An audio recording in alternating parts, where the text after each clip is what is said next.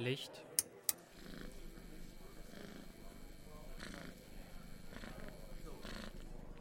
Kamera. Alles auf ihre Plätze. Und Action.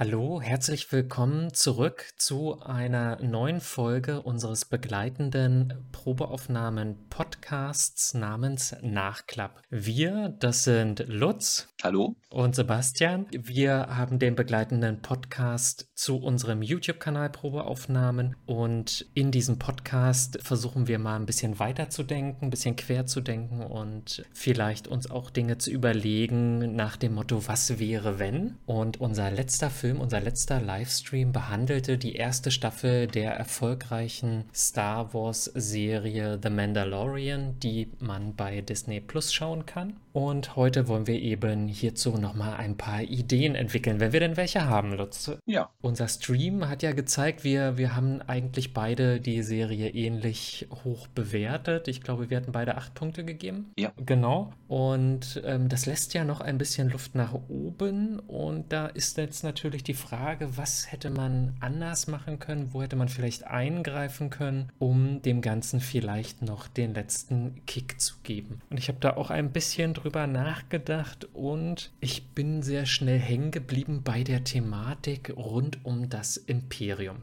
The Mandalorian spielt ja nun mal zwischen den, den originalen drei Teilen, Episode 4, 5 und 6 und den dann später folgenden 8, 9 und nee, 7, 8 und 9, mhm. spielt eben im Outer Rim in den Randwelten und man erfährt nur relativ wenig im Mandalorian, was eigentlich in dieser Zeit so passiert mit der Republik, die ja gegen das Imperium gewonnen hat. Und an der Stelle habe ich mich gefragt, was wäre, wenn man mehr beleuchtet hätte, wie sich eigentlich das Imperium gehalten hat, ja, denn es ist ja eigentlich besiegt, bekämpft, vernichtet worden wie und in welcher Form haben sie sich gehalten? In was für eine Transformation sind sie übergegangen? Denn die neue Ordnung ist ja dann eben doch irgendwie etwas anderes. Es ist nicht mehr das ursprüngliche Imperium, sondern es ist eine neue Struktur und darauf einzugehen. Wir haben nur ganz kleine Schlaglichter. Wir wissen, dass es, dass es immer noch Sturmtruppler gibt, die mit ehemaligen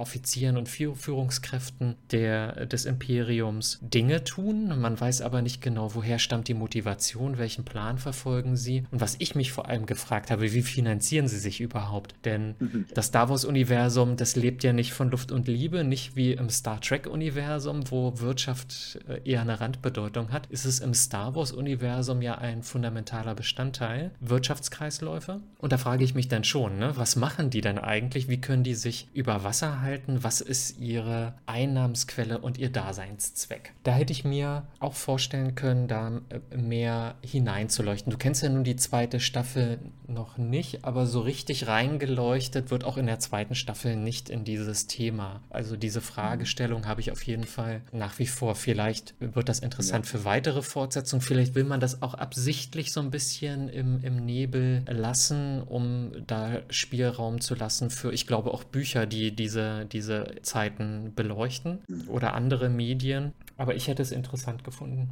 Ich glaube, in diesem Universum, ähm, auch wenn da die Wirtschaft eine größere Rolle spielt als im, im Star Trek-Universum, das hat man ja in den Episoden 1 bis 3 gesehen, beziehungsweise in Episode 1, wo es ja um eine Wirtschaftsblockade ging, ganz am Anfang. Genau. Also das, das ist denen nicht fremd, aber trotzdem funktionieren, glaube ich, solche Strukturen auch sehr stark ideologisch. Man hat halt, nachdem das Imperium zusammengebrochen gebrochen ist, ja trotzdem noch eine Unmenge an imperialen imperialen, sagt man das? Ja, äh, ich sage es jetzt einfach, ja. imperialen Soldaten, die entweder vielleicht von klein auf in dieser Ideologie aufgewachsen sind, dass das Imperium eben das Gute ist und Ordnung ins Universum bringt, aber auch vielleicht andere, die einfach so davon überzeugt sind, dass das die richtige Art ist zu leben und so das Universum, die Galaxis beherrscht werden sollte. Auf der anderen Seite hat man ja auch diese starken ideologischen Strukturen bei den Mandalorianern, die ganz genaue Regeln haben, nach einem Kodex leben. Mhm. Und auch die Jedi-Ritter haben ihre quasi religiösen Glaubenssätze. Und die Republik ist nach einer bestimmten Ideologie strukturiert. Mhm. Also halte ich es auch in der Logik dieses Universums äh, für nachvollziehbar, dass man eben nicht vom Imperium abfällt, nur weil es jetzt ein paar sehr entscheidende Schlachten verloren hat und äh, ein Großteil der Anführer dabei umgekommen ist. Mhm. Die ganzen Offiziere, die es da noch gibt, die vertreten diese Ideologie und die Soldaten, die da drin waren, die glauben daran und, und folgen dann den Werner Herzogs. ja, dem kann ich zustimmen, aber es war auch so, ich weiß nicht, ob das auch in der ersten Staffel schon war, aber äh, insgesamt. Verrat es ruhig. Insgesamt kommen immer wieder Kommentare von Charakteren, die dann sagen, das Imperium ist doch zerschlagen, ne? die sich dann immer darüber mhm. wundern, ist, da gibt es doch gar nichts mehr, weißt du? Mhm. Ähm, und das wiederum äh, spricht ja dafür, dass selbst wenn sie sich halten, dass sie sich im Verborgenen halten. Mhm. Und dann ist es wiederum auffällig, wenn, wie in Staffel 1, sie dann plötzlich mit, mit so Gewalt auftreten, treten und ja, mit vielen Soldaten, ja. mit neuen Soldaten, mit einem TIE Fighter und ähm, wirklich dort eine Siedlung unter Druck setzen, kann man sich wirklich auch nur vorstellen, dass das eben in den Außenwelten passiert, im Outer Rim, weil unter einer Kontrolle der neuen Republik äh, könnte das ja dann eben genau nicht passieren. Mhm. Jedenfalls wäre das etwas, was ich durchaus interessant fände, aber das ist vielleicht auch eine Geschichte, die man anders erzählen muss, die man in einer anderen Serie erzählen muss, vielleicht über einen Agenten, der genau das macht und und, und sich bei denen einschleust oder eine Serie über einen Sturmtruppler oder so etwas, ist dann mhm. vielleicht eher etwas, das das gut beleuchten kann. Ja. ja diese Hintergründe zu den imperialen Truppen. Da hat ja das Erwachen der Macht das so ganz leicht angedeutet mit dem Sturmtruppler. Ich habe seinen Namen schon wieder vergessen. Finn. Hieß er Finn? Ja, Finn. Mhm. Ja, aber das wurde dann ja auch nicht näher beleuchtet, außer dass wir wissen, er ist halt eben da als Kind schon drin groß geworden und erwacht dann eben aus dieser Ideologie. Aber leider machen die letzten drei Filme damit dann ja nicht mehr besonders viel. Genau, die hätten das übrigens auch mehr beleuchten können, weil das schon interessant ist. Ne? Also einfach sich vorzustellen, mhm. da ist jetzt eine neue Macht entstanden, aber wie fand denn die Transition statt? Ja, also wie mhm. hat sich das eine in das andere verwandelt? Denn es ist nicht einfach nur ein, nicht nur eine Rechtsnachfolge. Es, es stehen durchaus auch neue Prinzipien dort im Vordergrund. Es sind andere Charaktere. Also ich habe zumindest in Teilen das Gefühl, dass das so ist. Du hast natürlich auch recht, dass es auf, ne, ne, auf die gleiche Situation wie in Episode 4 hinausläuft. Man hat wieder einen Todesstern, mehr oder weniger, gegen den man kämpft. Also von daher dann vielleicht doch nicht so viel Neues, aber teilweise habe ich das schon. Ich meine, es gibt ja auch Serien, die das so ein bisschen beleuchten, wie The Bad Batch und ähm, andere Serien, die das so ein bisschen mehr in den Vordergrund drücken, wo es dann eben auch um lokale Machthaber geht und ihre mhm. Vorstellung, mhm. wie es weitergeht. Gerade weil es eben keinen Imperator mehr gibt. Keine zentrale Schlüsselfigur, die alle Fäden in der Hand hält. Und dann fragt sich ja schon, wie kann sich dann so etwas halten? Ich muss immer so ein bisschen denken an so moderne Kriegsgebiete wie, keine Ahnung, Syrien zum Beispiel. Wir hatten da den Islamischen Staat, der im Süden von Syrien und Norden von Irak agierte und mhm. dann ist er irgendwann verdrängt und quasi vernichtet worden. Aber er ist eigentlich nur verschoben in ein anderes Land, nämlich raus aus dem Irak rein nach Syrien, um dort wiederum etwas Neues aufzubauen. Und dabei hat der, haben die sich ja auch verändert hat irgendwie, ne? Und das sind so Sachen, die ich dann spannend und interessant finde. Ja. Aber das ist dann vielleicht auch zu sehr politisch. Vielleicht eignet sich das nicht mehr für, für eine Familienunterhaltung. Das kann natürlich auch ja. sein. Ja, apropos Gedankenexperimente, und das haben wir hier ja auch so ein bisschen vor, Gedankenexperimente eben mit so wirtschaftlichen Faktoren. Vielleicht hast du das auch mal irgendwo gelesen. Ich kann mich nicht mehr dran erinnern. Es war in irgendeinem Artikel, da hat mal jemand äh, nachgerechnet. Wie viele Fußballfelder ein, ein Sternzerstörer groß ist? Ja, oder, wie viele, oder wie viele Badewannen schwer? ja, genau. ähm, nein, äh, sondern wie viel, wir befinden uns ja noch im Bereich Wirtschaft, Ja. wie viel es eigentlich kosten würde, einen Todesstern zu bauen. Uh, ja. Und ich weiß keine genauen Angaben mehr, aber ich weiß noch, dass wenn man alle Werte, alles Geld, alle Rohstoffe, die es auf der Erde gibt, zusammennehmen würde, also wirklich alles, die Summe würde nicht reichen, und zwar nicht mal ansatzweise, um die ganzen Materialien zu bezahlen, Hm. die für den Todesstern nötig wären. Ähm, Das gut, kann sich jetzt- nur ein galaktisches Imperium leisten. Ja, genau. Deswegen ja auch galaktisch und nicht äh, terrestrisch. Genau, richtig. Man muss eben größer denken. Think big, ne? Too big Ja. to fail. Mhm. Ja, kommen wir nochmal zu der Serie selbst zurück und was da so passiert. Was mich, was ich wirklich schade fand, und ich glaube, ich hatte es beim letzten Mal auch schon gesagt, dass der Werner Herzog-Charakter zu früh stirbt. Gerade er, der so, ja, diese besondere Ausstrahlung hat, fand ich, war, war super gecastet, passt da gut rein. Ja, Und wenn der noch leben würde im Universum, wäre er auf jeden Fall eine, ein guter, guter Gegner für die zweite Staffel. Jetzt haben wir den Bösewicht aus Breaking Bad, der das übernehmen wird. Der ist auch nicht schlecht, aber er kommt an Werner Herzog nun mal nicht ran. Mhm.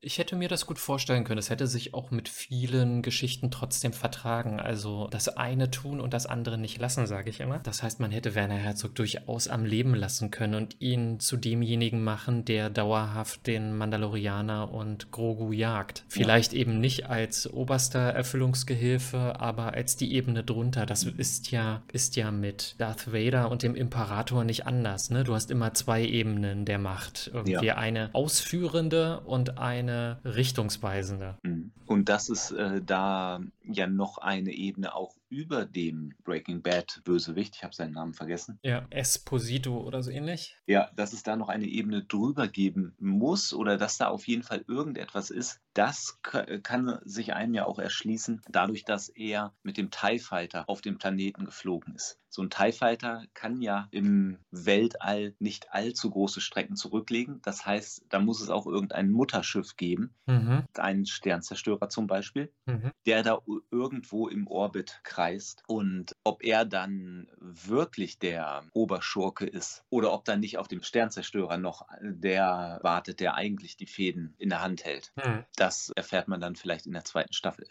Ja, wie gesagt, dazu kann ich ja nichts sagen. Also für alle Ja. Zuhörer, ich muss natürlich äh, Stillschweigen bewahren zur zweiten Staffel, damit ich äh, Lutz die, die Vorfreude nicht nehme. Aber ja, das ist eine, eine berechtigte Frage oder Überlegung. Gerade in dieser Konstellation wäre das nämlich ansonsten so, dass Giancarlo Esposito heißt er Ja. oder Moff Gideon in der Serie ja sonst auftreten würde wie, ich nenne das mal Fighting Generals. Äh, so ein bisschen wie Mhm. in Eastern-Geschichten. Da hat man häufig das, dass der Stärkste auch immer der Anführer ist. Ja? Also der, der am besten kämpfen kann, ist auch der, der die, das höchste militärische Amt bekleidet. Anders als unsere westliche Vorstellung, in der das ja dann irgendwann eher politische Führer sind, die die, die, die ähm, Befehle geben, hat man im Eastern häufig äh, die Geschichte, der, der am besten kämpfen kann mit dem Schwert oder Karate oder was weiß ich, ist dann nachher auch der General. Sozusagen wie so ein Endgegner. Vielleicht kommt daher diese Endgegner-Ästhetik. Und das wäre nämlich in diesem Fall der Fall, wenn er sich sozusagen als oberster Schurke herunter bemüht und seine Nase zeigt, quasi ein Preview auf den Endgegner gibt. Dann auch noch mit seinem speziellen Schwert, das er hat. Ich hatte ein bisschen was dazu gelesen, glaube ich, dass äh, dieses Schwert ähm, schon in anderer Literatur oder in anderen Geschichten vorgekommen ist. Das ist ja, sieht ja so ein bisschen aus wie ein Laserschwert mit ne- irgendwie einem festen Kern und da drum, ich musste an, ich hatte immer den Begriff Vibro-Klinge im, im Kopf. Vibro-Klingen kommen vor in einem Star Wars-Spiel und zwar The Old Republic oder Knights of the Old Republic. Das Ja. sind quasi Dinger, mit denen man kämpfen kann. Äh, Wenn der Gegner ein, ein Lichtschwert hat, kann man dann eben trotzdem dagegenhalten. Ja, das ist dann schon sehr speziell, muss ich sagen. Ja, also dieser Auftritt von, von ihm in dem TIE Fighter fand ich auch wirklich toll. Das ist wieder so das Besondere an dem Star Wars-Universum. Die, die Ästhetik, das Design, was da benutzt wird, ist, ähm, finde ich, unheimlich toll, super gemacht. Und gerade diese Entwicklung von, von den Originalfilmen Da hat man ja im Grunde das Design schon von einem TIE Fighter, aber den jetzt in dieser Serie nochmal so im Detail zu sehen, in einer neuen Umgebung, beim Landen, beim Starten, ja, das ist wirklich toll. Und in dem Sinne dachte ich mir auch, so etwas wird es bestimmt in der zweiten Staffel auch wieder geben. Was wir bisher noch nicht hatten, eben der zum Beispiel der angesprochene Sternzerstörer. Mhm. Das erwarte ich sozusagen von der zweiten Staffel, dass vielleicht auch der Mandalorianer es irgendwie auf so einen Sternzerstörer schafft und ja, wir da noch mehr Details sehen, wie, wie das Ganze aufgebaut ist. Mhm. Was ich mich noch so ein bisschen gefragt habe bei dieser Was wäre wenn Geschichte. Wir haben ja nun den Zeitstrahl. Ne? Wenn man bei Wiki schaut, kann man sich ja die fiktive Zeitrechnung und die Einsortierung aller Filme und Serien anschauen. Es gibt wahrscheinlich auch noch andere Darstellungen. Und nun spielt der Mandalorianer nun mal zu dem Zeitpunkt, zu dem er spielt. Also zur Ära der neuen Republik in der Mitte zwischen den ersten und den letzten drei Teilen. Und ich habe mich gefragt, ob der die Einordnung, ne, also wo man ihn spielen lässt, wirklich wichtig ist oder ob es auch hätte zu einem anderen Zeitpunkt spielen können. Man hat ja mindestens eine Abhängigkeit. Das ist ja, dass ja scheinbar die, das Imperium Mandalore angegriffen hat und zerstört hat und deswegen die Mandalorianer sozusagen auf Reisen sind. Aber das hätte man ja auch anders erzählen können vielleicht. Ich weiß gar nicht, ob das durch andere Literatur gestützt wird, dass das so ist mit Mandalore. Zumindest in der, auch wieder in dem Computerspiel Knights of the Old Republic, äh, was übrigens wird gerade ein Remake gemacht. Ich hoffe, das erscheint in nicht allzu ferner Zukunft. Dort, glaube im zweiten Teil davon, ähm, spielt das auch auf Mandalore. Das heißt, da gibt es dann den Planeten und die Leute mit ihren Rüstungen und so. Das heißt, da ist das schon mal aufgetaucht. Aber sonst Mandalore bin ich mir gar nicht so sicher, wie sehr das schon ja sozusagen ausgestaltet wurde, dass man sich da an Vorgaben halten muss. Aber ich hätte mir auch einen anderen Zeitpunkt vorstellen können. Sagen wir sogar noch vor den, vor den, ich meine, es spielt ja in den Randwelten. Es ist ein Western, der in den Randwelten spielt. Die Randwelten sind immer die Randwelten. Die, interessieren sich ja nur wenig für die Änderung politischer Verhältnisse im Kern. In, in, in den Kernwelten und da hätte man ja zumindest diesbezüglich auch einen anderen Zeitpunkt wählen können. Man hätte ihn nach den letzten Filmen setzen können oder vor den allerersten, vor Episode 1, 2, 3. Hätte ich mir genauso gut vorstellen können. Mhm. Vielleicht sogar mit einem so deutlichen Abstand, dass man sagt, dass man hätte offen lassen können, ob Grogu nicht Yoda ist, also 600 Jahre vorher zum Beispiel. Wäre auch interessant gewesen. Ich kenne mich mit der Geschichte der Mandalorianer nicht aus. Ich habe mal gehört, dass diese Vernichtung dieser Welt, dass das schon passiert ist während der Originalfilme, also Episode 4 bis 6. Also da war die Welt, meine ich, schon Geschichte und Boba Fett so ein einzelner Überlebender eben dieser Mandalorianer. Vielleicht sogar vielleicht war das mal so angedacht, der letzte seiner Art das passt jetzt mit der Serie The Mandalorian nicht ganz, also jedenfalls nicht, dass Boba Fett der letzte Mandalorianer gewesen ist. Mhm. Aber es würde eben erklären, warum Boba Fett ein Kopfgeldjäger ist, weil er eben auf seiner Welt mit seinen Leuten eben nicht mehr leben kann, weil ein Großteil vernichtet wurde. Mhm. Also klar, das würde natürlich als Erklärung gut taugen, aber wenn man mal so in die Western schaut, dann sind es ja in der Regel sehr individuelle persönliche Beweggründe, die den Outlaw zum Outlaw machen. Ähm, es muss nicht immer gleich eine ganze vernichtete Rasse sein oder eine vernichtete Stadt, um ihn zu dem zu machen, was er ist. Ne? Also ich hätte mir genauso gut vorstellen können, dass Mandalore als Planet überhaupt nicht beeinflusst wurde, nicht, nicht erobert, nicht keine Leute gestorben, äh, sondern dass er aus anderen Gründen äh, der Einzelgänger wird. Ich meine, das hätte jetzt der Geschichte für die Geschichte nicht so sehr den Unterschied gemacht. Er, er, hätte nur ein traumatisches Erlebnis gebraucht. Aber das traumatische Erlebnis hätte jetzt nicht unbedingt mit dem Planeten Mandalore und dessen Vernichtung einhergehen müssen. Ne? Ja. Gibt ja auch andere traumatische Erlebnisse. Wenn McDonalds wieder nicht mal einen Milchshake hat oder so. ja. Und gerade da denke ich, wenn es schon im Randbereich spielt, dann ist es doch vielleicht auch besser, sich da die Freiräume zu erhalten. Also auch, ich sage mal, aus Drehbuchautorsicht, sich die Freiräume zu erhalten. Wenn man so eingezwängt ist in das Korsett der ersten und letzten Filme, dann muss alles irgendwie daran angeknüpft werden. Also selbst wenn man es ein bisschen losgelöst erzählt als äh, Outer Rim-Geschichten, Rim ist es sozusagen in den Zeitstrahl eingebettet und, und begrenzt begrenzt einen ja auch in den Möglichkeiten. Und ich, genau bei der Serie hätte ich mir, glaube ich, die Freiheit genommen, das woanders hinzulegen, zum Beispiel es muss ja auch nicht unbedingt sozusagen das Drama aus erster Hand sein. Ne? Wir kennen das ja mit Boba Fett als Klon, Klonkind von Django Fett. Ne? Das heißt, auch hier hätte ja das sozusagen ein überliefertes Trauma sein können, das man gar nicht aus, eigener Erle aus eigenem Erleben kennt, aber was einen trotzdem den Weg vorzeichnet, zum Beispiel. Oder so eine, was ich auch immer sehr schön finde, ich weiß nicht, wer ich bin, Geschichte. Ich habe irgendwie Gedächtnisverlust, aber ich habe diese Sachen nun mal und ähm, muss damit mich jetzt irgendwie durchschlagen. Ne?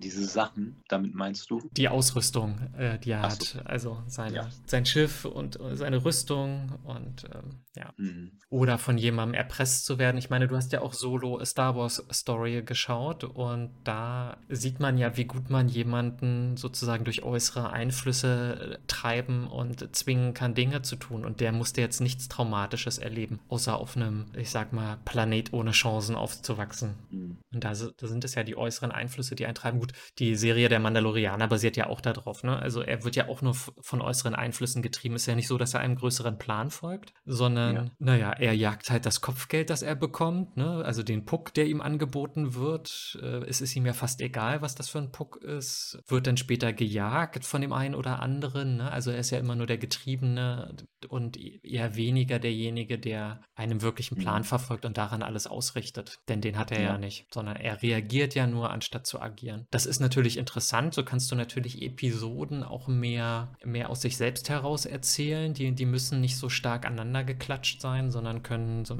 ja, e, eben etwas mehr episodisch sein, die Erzählweise, sondern und nicht so sehr wie so ein langer Spielfilm, was ich heutzutage durchaus als erfrischend empfinde. Ich bin mal froh, wenn nicht zu viele Fäden gesponnen werden und sich das nicht alles zu sehr verwoben darstellt, sondern wenn das mal wieder hingeht zu alten Actionserien, die auch eine Erzählweise Erzählweise hatten, die aber eher episodenartig ausgerichtet war. Ja. Es ist nicht mehr hundertprozentig zeitgemäß, aber trotzdem. Ja, das hatten wir beim letzten Mal auch erwähnt, dass das im Grunde The Mandalorian eine Neuauflage des A-Teams ist. Ja, genau.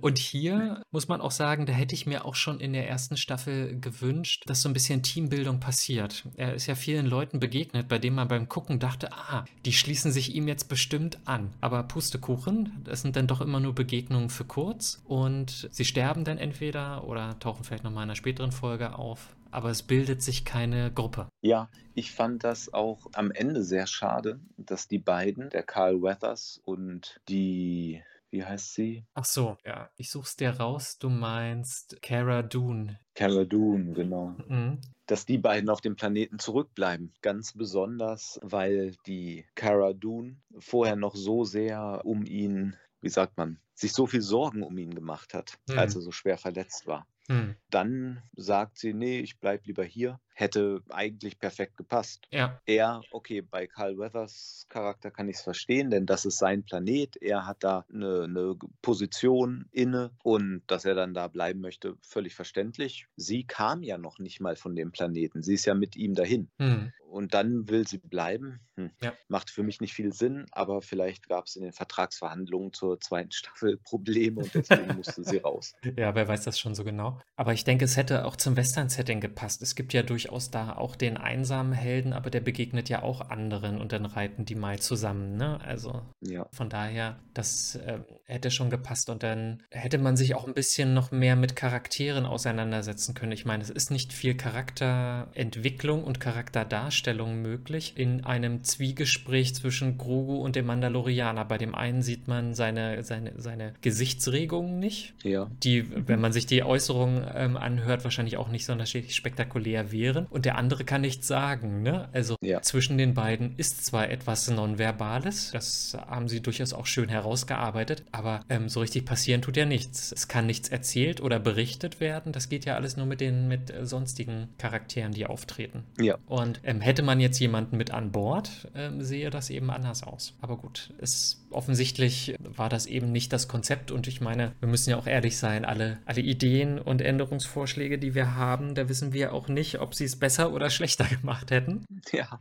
Von daher auch hier gerne nochmal der Aufruf, äh, wenn ihr eigene Ideen dazu ha hattet, was wäre wenn, schreibt uns das gerne in die Kommentare und wir würden da auch gerne nochmal drüber lesen. Vielleicht habt ihr da sehr gute Ideen, die aber nicht spoilern, ähm, also die nichts mit der zweiten Staffel zu tun haben, sondern sich auch vielleicht darüber hinaus entwickeln könnten oder ähnliches. Oder was ihr anders gemacht hättet. Ja. Die Ideen sollten sich auf das Ende der ersten Staffel und eine potenzielle zweite Staffel beziehen. Ihr könnt natürlich trotzdem ruhig spoilern. Ihr müsst euch um mich keine Sorgen machen, denn ich schaue mir jetzt die zweite Staffel sehr schnell an und dann bin ich auf dem neuesten Stand. Sehr gut.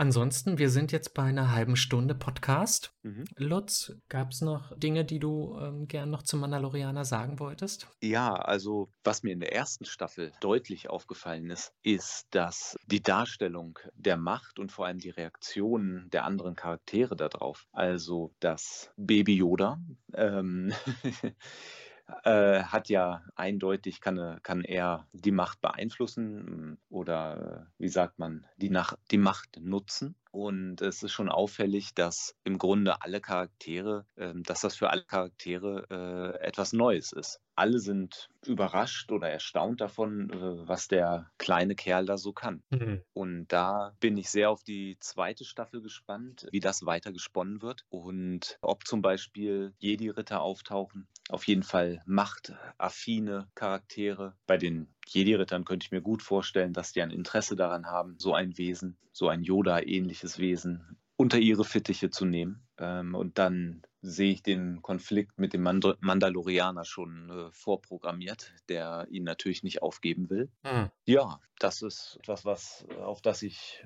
mich sozusagen freue. Ich gehe mal stark davon aus, dass es noch thematisiert wird, auch wenn ich es noch nicht ja. gelesen habe. Also davon kannst du auf jeden Fall ausgehen. Also diese Themen werden beleuchtet. Da gibt es ähm, auf jeden Fall mindestens eine Folge dazu. Und äh, das ist auch interessant, wie damit umgegangen wird. Tatsächlich, du hast es ja schon gesagt, diese Unbekanntheit der Macht. Also jetzt mal, lassen wir mal außen vor, dass man vielleicht dieses Wesen nicht kennt, ne? dass man dieses kleine Sumpfrattenartige Ding noch nie gesehen hat. Ähm, verwundert es einen, dass sie alle mit dem Thema der Macht nichts anfangen können. Ähm, das wundert einen vor allem, wenn man mal an die Episode 1 denkt, in der ja, in der ja versucht, der Oberjedi, ähm, bei dem Ewan McGregor noch der Padawan ist. Ähm, jetzt komme ich nicht Qui-Gon Jinn. Qui-Gon Jinn. Qui-Gon Jinn versucht ja diesen flatternden Händler bei ihm da den, äh, diese Ja. Teile zu kaufen und versucht ihn ja mit dem Jedi-Gedankentrick zu überzeugen. Mhm. Und dann sagt er aber, äh, Gedankentricks funktionieren bei uns nicht, sondern nur Geld. Und das wiederum heißt ja, auf einem, auf einem äh, Planeten des Outer Rim, und dazu gehört der Planet ja, auf dem sie sind, ein, ein Wald- und Wiesenhändler weiß darum, dass es die Macht gibt und dass es den Jedi-Gedankentrick gibt. Ne? Also da ist das sehr wohl bekannt äh, und das spielt ja nur, wenn man mal auf die Zeitachse guckt, das spielt nur 30 Jahre früher. Na, 35 Jahre, sagen wir mal. 35 bis 40 Jahre früher. Das ist jetzt noch nicht so viel früher. Und jetzt plötzlich ist das irgendwie keinem mehr geläufig. Das ist schon schwierig sich vorzustellen. Aber ich muss da direkt mal einhaken, mir ist gerade was eingefallen. Einige Jahre früher, vielleicht zehn Jahre früher, am Anfang von Episode 4, Ja. wenn wir das erste Mal oder ich glaube das zweite Mal dann äh, Darth Vader sehen. Wir kennen den Imperator noch nicht, aber Darth Vader ist mit dem obersten Offizieren, den Generälen auf irgendeinem Sternzerstörer und sie haben gerade Sie reden darüber, dass sie Prinzessin Leia gefangen genommen haben. Das ist die Szene, in der Darth Vader dann einen, einen der Offiziere mit der Macht wirkt. So, da sagt ja eine, einer der Offiziere, dass es Ganz so genau. Hokuspokus wäre. Ja, genau. Ich Okay. meine, ich meine, die Worte sind Vader, ihr und eure Ammenmärchen von der Macht oder so. Ja. Und dann wirkt er ihn und ja, also da, ne, die kennen alle Darth Vader und trotzdem, zumindest einer, aber ist wahrscheinlich unter den anderen auch verbreitet, sind sie halt, ja, ach, die Macht. Das Hm. ist doch Aberglaube. Okay. Ja, dann ist das wahrscheinlich auch einfach immer zu sehr aus der, aus der Sicht der Jedi erzählt worden, für die das natürlich alles total präsent ist und die Außenstehenden denken bei Jedi einfach ein, nur an den Lichtschwertkämpfer. Das ja. kann natürlich sein. Wenn das sozusagen die Denkweise ist, dann, dann kann ich damit leben, sage ich mal. Ja. Oder es liegt daran, dass einfach so viele unterschiedliche Autoren da reingeschrieben haben, die nicht so genau darauf geachtet haben, was da der Vorgänger äh, zugeschrieben hat. Es wird ja auch immer schwieriger, ne? muss man dann ja auch sagen, ne? ja. ähm, da noch äh, sinnvoll was einzubetten. Also ich beneide da keinen drum. Da würde ich sowas lieber von vornherein neu erfinden, neues Universum, mhm. als in so einem alten immer noch rum, rumkritzeln zu müssen und noch was Gutes mhm. ähm, dabei um die Ecke zu bringen. Denn hatten wir ja auch schon gesagt, nicht alles von den letzten Star Wars Contents war besonders herausragend. Genau. Ja. Gut, auf dieser traurigen Note, nicht alles war besonders herausragend. Ja, verabschieden wir uns für heute. Ich hoffe, es hat euch äh, Spaß gemacht. Es war ein bisschen interessant und hat euch zum Nachdenken angeregt. Und wenn ihr das erste Mal einschaltet oder das erste Mal auf uns gestoßen seid als Podcast, schaut gerne auf unseren YouTube-Kanal. Dort könnt ihr alle Podcast-Folgen nochmal sehen und hören und natürlich auch unsere primären Livestreams, auf denen das Ganze basiert. Wir würden uns freuen und macht gerne mit durch Kommentare und Ideen, die ihr uns schickt. Dafür sind wir immer dankbar. Genau, dann hoffentlich bis zum nächsten Mal. Macht's gut.